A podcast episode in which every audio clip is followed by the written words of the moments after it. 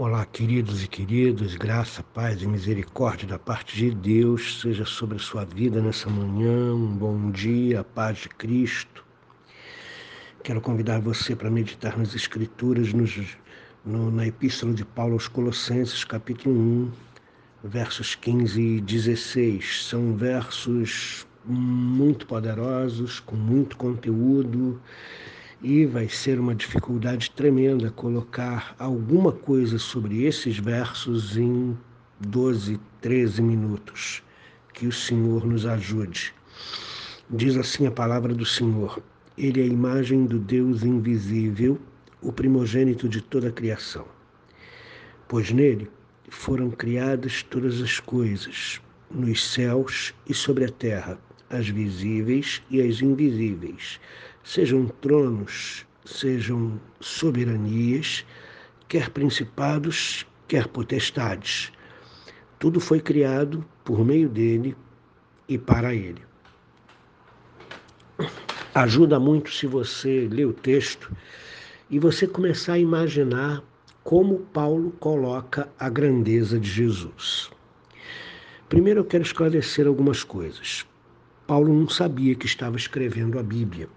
Paulo estava simplesmente escrevendo uma carta para uma igreja que ele não conhecia, mas que ele havia ouvido que lutava com dificuldades é, é, sobre como explicar né, o mundo à sua volta sob a perspectiva do Evangelho, e Paulo então faz essas colocações a respeito de Jesus, mostrando quão grande é o nosso Deus, quão tremendo é o nosso Deus, quanto poder ele tem. Esse texto mostra o poder de Jesus, mostra a abrangência de, um Cristo criador de todas as coisas, primogênito da criação.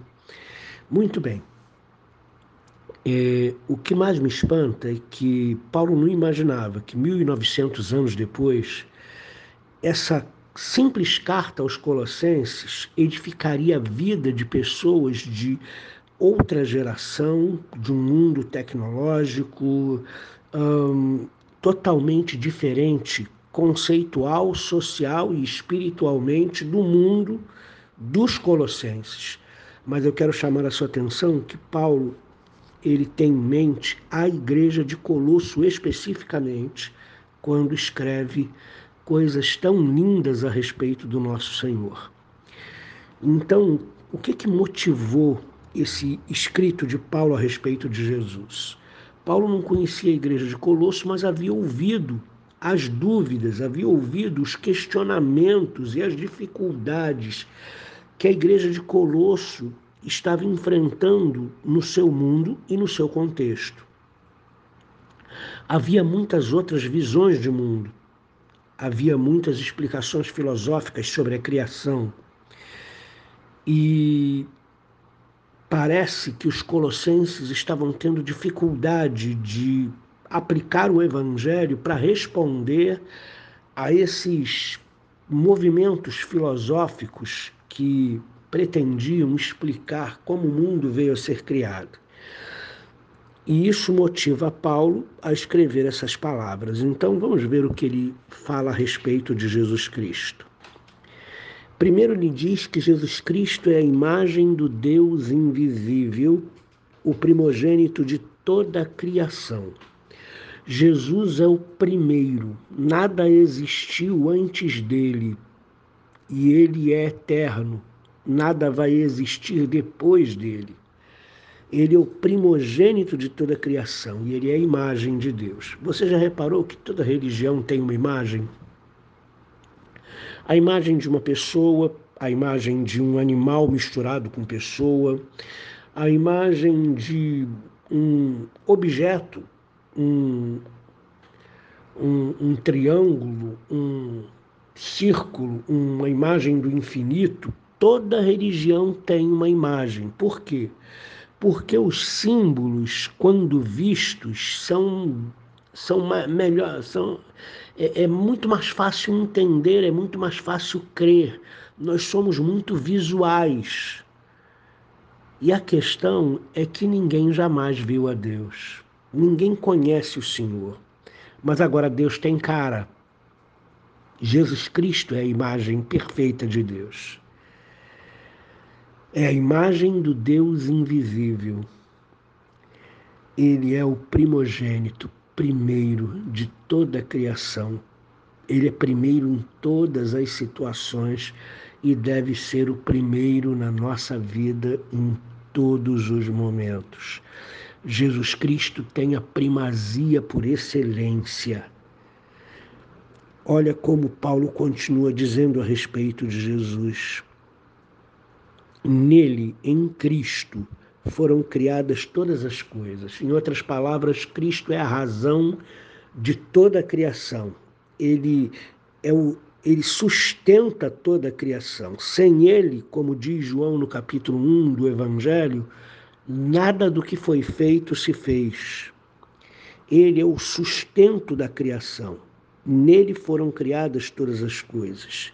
E não só as coisas que nós vemos, olhamos para a nossa terra, tanta coisa linda, tantos montes lindos, tantas florestas exuberantes, tantos animais lindos que compõem aí a nossa fauna. Mas o nosso Senhor Jesus Cristo não criou apenas as coisas visíveis ou as coisas que estão sobre a terra. Ele criou as coisas visíveis, as coisas que estão sobre a terra, as coisas invisíveis, as coisas que estão, so, estão no céu, as coisas que habitam o, o, o mundo celestial. Ele criou as coisas visíveis e as invisíveis, as que estão sobre os céus e as que estão sobre a terra. Os anjos, os querubins, os arcanjos, os serafins, com toda a sua perfeição, com toda a sua glória, com todo o seu poder, foram criados por Jesus Cristo. Ele criou todas as coisas. Sejam tronos, soberanias, principados, potestades, tudo ele criou. E ele termina o verso 16 dizendo assim: Tudo foi criado por meio dele e para ele. Medita nisso. Tudo foi criado por ele e por meio dele. Ele é a origem e o princípio de todas as coisas. E todas as coisas que foram criadas foram criadas para Ele, para a Sua glória. Jesus é o centro da nossa vida, Jesus é o centro do, da igreja, Jesus é o centro da teologia, Jesus é o centro do universo, Jesus é o centro da criação, Jesus é o primogênito de toda a criação, aquele que tem a primazia, o mais importante, e tudo que foi criado, inclusive inclui-se aí a nossa vida, foi criado para Ele. Cada um de nós, cada coisa nessa terra, cada coisa no céu, no espaço sideral, nas galáxias, foi criado por Ele e para Ele. Então, Paulo apresenta Jesus de um tamanho estrondoso. Quando você começa a ler esses dois versículos, e eu digo, tem mais versículos, mas é só esses dois.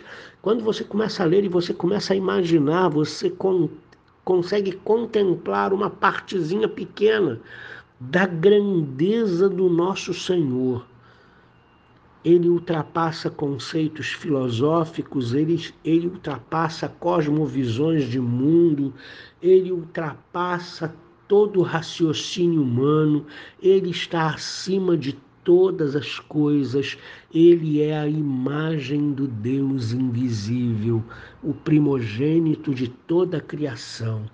Tudo foi criado por ele, por intermédio dele e para ele. Então a Ele seja dada a honra, a glória, o louvor, o domínio pelos séculos dos séculos. Irmãos, a gente não sabe, não tem ideia da grandeza de Jesus Cristo. não tem ideia de quem o nosso Senhor e Salvador Jesus Cristo, a quem seja a honra e a glória pelos séculos dos séculos, a gente não tem ideia de quem Ele é. A gente não tem ideia da glória que ele tem. A gente não tem ideia de que tudo ao nosso redor foi criado por ele. Uhum. Ele sustenta essa criação até hoje, segundo Hebreus capítulo 1.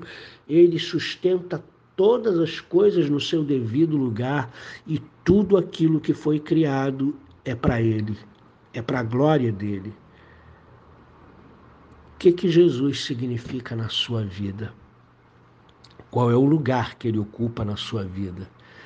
Ele é o primogênito de toda a criação, ele é a imagem do Deus invisível, ele é aquele que está por trás de todas as coisas criadas no céu, na terra e aonde mais você puder imaginar, a mão criadora do Senhor Jesus está lá. E quem ele é na sua vida?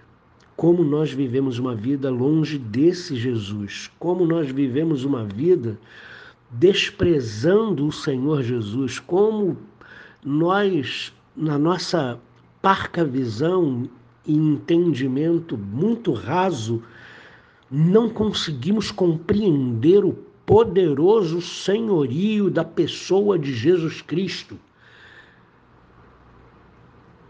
E o que que ele significa na nossa vida. Ele tem a primazia sobre todas as coisas na criação, mas às vezes não tem a primazia na nossa vida, no nosso cotidiano. Jesus Cristo é Senhor absoluto de tudo. Honre-o primeiro de tudo, coloque-o no primeiro lugar da sua vida Sujeite-se a Ele com alegria, porque Ele é o Senhor absoluto do universo. Glórias ao nome de Jesus por toda a nossa vida e por toda a eternidade. Amém. Querido Senhor, nós te pedimos perdão porque não te conhecemos.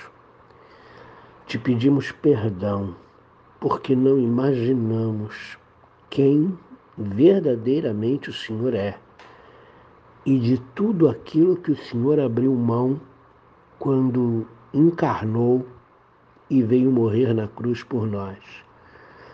O Senhor abriu mão de uma glória que a gente não tem como mensurar, não tem como imaginar. O Senhor abriu mão de um poder, o Senhor abriu mão de um uma posição tão alta que a gente sequer consegue pensar na amplitude desse posicionamento. Perdão porque te conhecemos pouco. O Senhor é o primogênito da criação, o Senhor criou todas as coisas nos céus, na terra, nas galáxias, nos buracos negros, nos espaços aonde a gente nem imagina na grandeza desse universo, mas nós achamos que somos suficientes para nós mesmos e não confiamos em Ti e não colocamos o Senhor em primeiro lugar. Tem compaixão da nossa ignorância, tem compaixão da nossa burrice e nos ajuda, Deus querido, todos os dias a contemplar a Tua beleza a contemplar tua grandeza, a contemplar tua glória, a saber um pouquinho mais de quem é o Senhor. Por favor, nos ajude em teu nome. Amém.